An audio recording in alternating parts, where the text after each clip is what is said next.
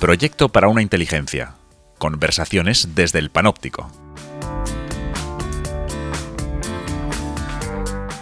Episodio 7. La vacuna contra la estupidez.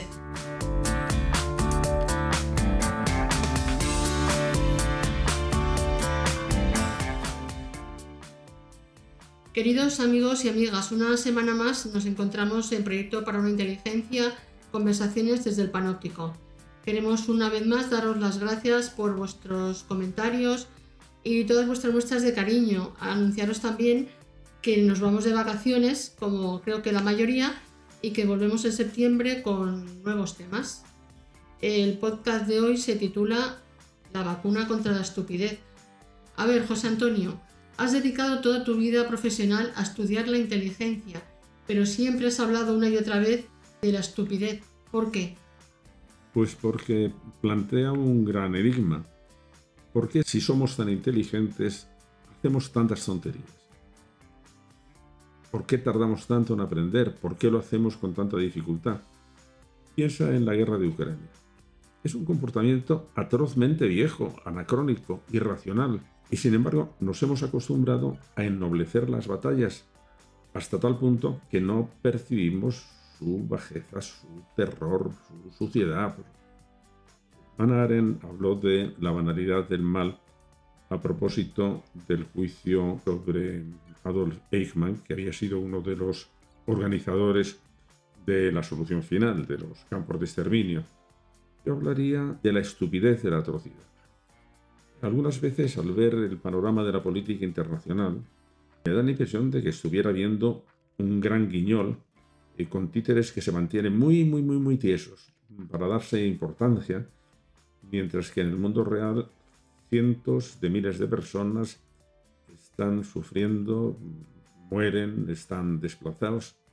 Y, en fin, me parece... Mm, eso es estupidez.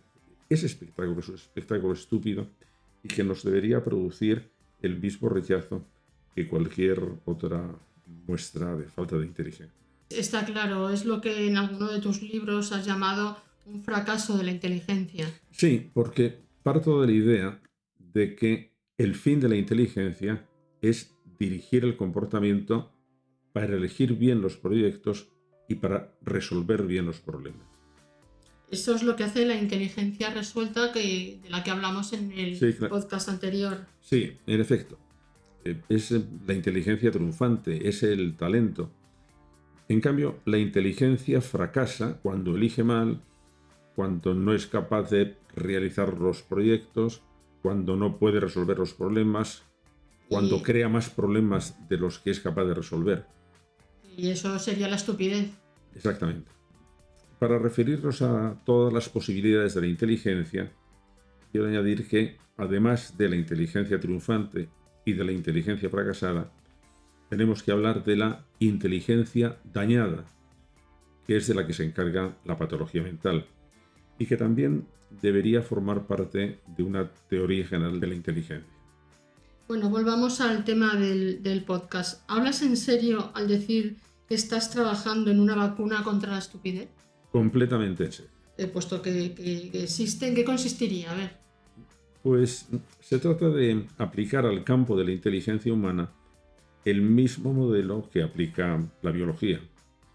El organismo ha desarrollado un sistema inmunológico para defenderse de agentes patógenos. La mente también es vulnerable a antígenos que alteran su buen funcionamiento.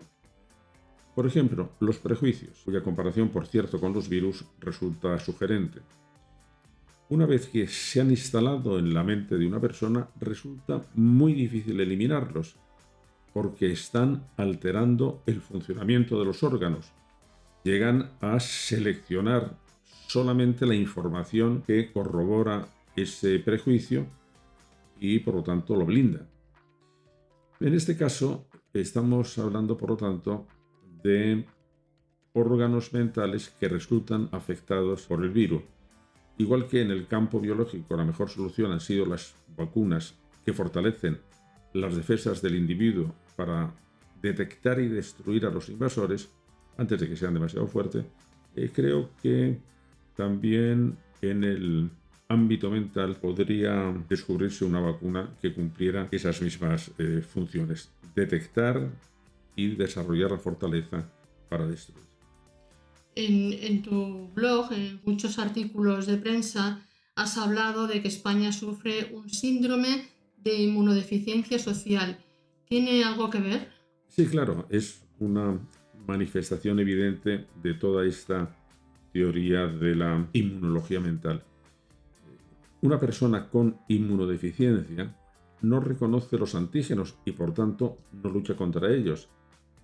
Y pues bien, una sociedad puede no reconocer tampoco esos agentes patógenos que la están dañando y no se defiende de ellos. Ponnos un ejemplo facilito. La corrupción, por ejemplo. ¿No te llama la atención que los casos de corrupción no cambien la intención de voto? La mentira, otro caso. No, no nos damos cuenta de que la mentira es una enfermedad social. Sobre todo, no lo valoramos si son los míos los que mienten, porque piensan que, que lo harán por alguna buena razón. Hay un caso clarísimo. Trump mintió sistemáticamente. Y The New York Times fue anotando todas las mentiras que el presidente estaba diciendo. Bueno, pues eso no afectó para nada a sus partidarios no influyó en absoluto en la opinión que tenían del presidente. Otro caso, la violencia doméstica. Tomamos muchas medidas, pero no desaparece. Mi idea está que no la erradicamos porque los virus previos que la producen siguen vivitos y coleando. Hasta que no tengamos una vacuna, no desaparece. Pues Antonio, ¿desde cuándo trabajas en esta vacuna tan necesaria? Bueno, he de ser sincero. En realidad, eh, la idea no es mía. Me la sugirió Martin Seligman, eh, que fue presidente de la Asociación Americana de Psicología, una institución mm, formidable. Por cierto, mm, con Martin Seligman coincidí no hace muchos años en San Sebastián porque nos invitaron a los dos a dar un curso porque estaban a punto de inaugurar una facultad de gastronomía. Y he de decirte que lo pasamos estupendamente bueno, yo creo que Martin Seligman eh, un poco menos porque había tenido siempre problemas de sobrepeso en toda su vida y claro, acudir a las sesiones con los grandes cocineros con ese problema. Es posible que en algún momento resultara duro para él, pero vamos, en resumen lo pasamos muy bien. Pero contaba que en una ocasión, hablando con el doctor Salk, descubridor de la vacuna contra la poliomielitis, le preguntó si no podría crear algún tipo de vacuna para problemas como la depresión. Y además Salk hizo un comentario muy curioso.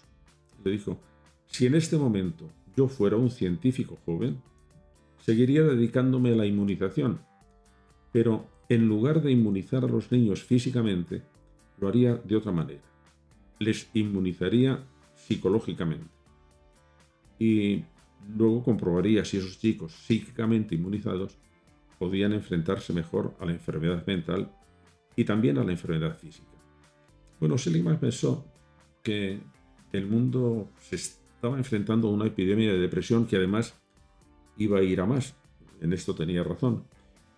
Y para intentar bloquearla, lanzó junto a sus colaboradores en la Universidad de Pensilvania un programa de prevención de la depresión aprovechando técnicas cognitivas.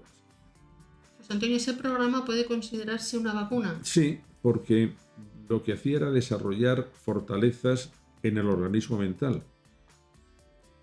Lo mismo intentan otros programas como el de Donald Beichenbaum, que se denomina significativamente vacunación contra el estrés, aunque no sé por qué se suele traducir de manera equívoca al castellano como inoculación del estrés.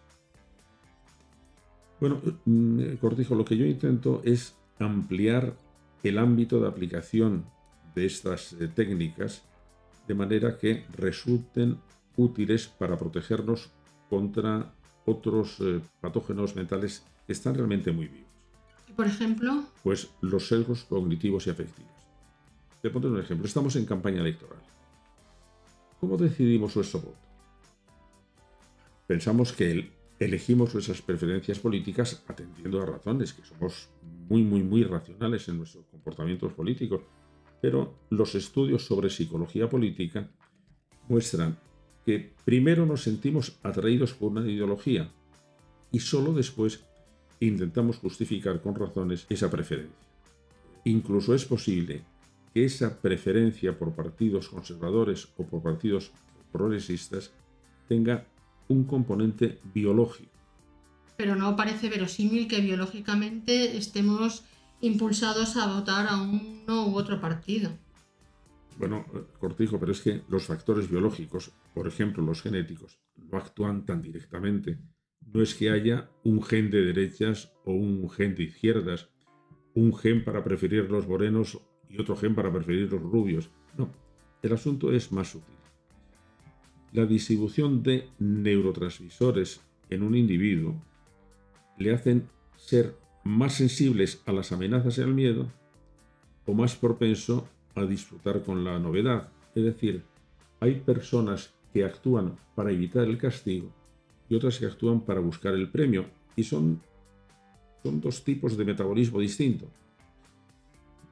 Diferentes pruebas, sobre todo en Estados Unidos, muestran que los republicanos valoran más la seguridad y el orden, mientras que los demócratas disfrutan más con la novedad, el cambio y la búsqueda de emociones. Y estos son rasgos más caracteriológicos que de ideología política. ¿Y podemos librarnos de esa influencia? Sí, mm, sí, previamente la conocemos. Mm, hay una frase de Spinoza que repito mucho y que parece enigmática. Spinoza decía, la libertad es la necesidad conocida. Bueno, solo cuando conocemos la necesidad podemos liberarnos de su coacción. Ahí entran las vacunas. Eh, no podemos elegir algunas de nuestras preferencias. Nos gusta un deporte y no otro, somos extrovertidos o introvertidos, nos gusta la calma o la agitación. A una persona que tiene una creencia política o religiosa le parece evidente que lo que cree es verdadero. Estos sistemas de preferencia funcionan automáticamente. Son la necesidad de que hablaba Spinoza. Funcionan, cortijo, igual que las ilusiones ópticas. Por ejemplo, no podemos evitar ver que el Sol se mueve en el cielo, pero la astronomía nos dice que somos nosotros quienes nos movemos, cosa que no podemos percibir. Y aunque sabemos que no es así, seguimos viendo que el Sol se mueve. Claro, ese es el origen del problema. Pues lo mismo ocurre con las preferencias. La solución es que sabiendo que esto sucede, podemos evitar que nuestras decisiones las tomemos apoyándonos en esas ilusiones de óptica política o religiosa. Bueno, la vacuna puede ayudarnos. Ahora, José Antonio, se habla mucho de que hay cosas, por ejemplo, los memes, que se hacen virales en las redes sociales. ¿Deberíamos también vacunarnos contra ellos? Pues muy buena pregunta, porque es cierto que en el mundo digital, la palabra virus está muy presente. Un virus puede entrar en nuestro ordenador y estropear su funcionamiento. Lo que yo me estoy preguntando es, ¿hay virus mentales que funcionen de la misma manera en nuestro cerebro? Pues sí. Son todos aquellos elementos que se introducen en nuestra mente y la perjudican y que por lo tanto actúan como un virus mental. Richard Brody, un estudioso en estos temas, afirma que los virus mentales son precisamente memes. Pero, ¿qué son en realidad los memes? Porque solemos emplear la palabra para designar alguna imagen llamativa que se reproduce en las redes con mucha rapidez, se viraliza. ¿Es ese su verdadero significado? Es una simplificación. El término meme fue inventado por un gran biólogo, Richard Dawkins. Pensaba que al igual que un gen es la menor unidad de transmisión biológica, un meme sería la unidad más elemental de transmisión cultural. Se mantiene y se replica, por eso se difunde. Son, por lo tanto, unidades de información. Una frase, una fórmula, un refrán, una creencia, una melodía, pueden ser un meme. Sostenía que muchos fenómenos culturales podían ser estudiados como epidemias y propuso elaborar una epidemiología informativa. Como ves, estamos en la misma onda. Entonces los virus mentales serían aquellos memes que estropean eh, el funcionamiento mental. ¿Cómo pueden hacerlo? Te pondré un ejemplo. Albert Ellis, eh, Aaron Beck, Martin Seligman y otros famosos psicólogos cognitivos han estudiado el papel que determinadas creencias juegan en la aparición de problemas psicológicos. Lo que una persona piensa sobre su capacidad para enfrentarse con los problemas, por ejemplo, determina realmente esa capacidad. Aaron Beck contaba un caso muy sorprendente. Acudían a su consulta mujeres que habían sufrido un fracaso afectivo en el que habían sido claramente víctimas y sin embargo habían desarrollado un profundo sentimiento de culpabilidad que agravaba la situación. A Beck este fenómeno le intrigó, pero ¿cómo podía sentirse culpable la víctima? Siguió investigando y descubrió el virus que había producido esa disfunción. Todas esas mujeres habían aceptado la creencia de quien da amor recibe amor. Bueno, esto puede funcionar como un virus peligrosísimo y en su caso sucedía así. Vamos a ver, si eres lo suficientemente amable, cariñosa, lista, atractiva, te querrán. Ese es el meme. Bueno, ¿y qué pasa si no te quieren? La conclusión es clara. No eres amable, ni cariñosa, ni lista, ni atractiva. En resumen, eres culpable. Tienes razón, es como una enfermedad. Bueno, José Antonio, hoy el tiempo se nos acaba, pero creo que deberíamos seguir hablando de este tema porque parece muy prometedor. Sí, pero eso, Cortijo, será ya en septiembre. Bueno, hasta septiembre entonces empezaremos con una nueva temporada. Muchas gracias a todos. Hasta septiembre.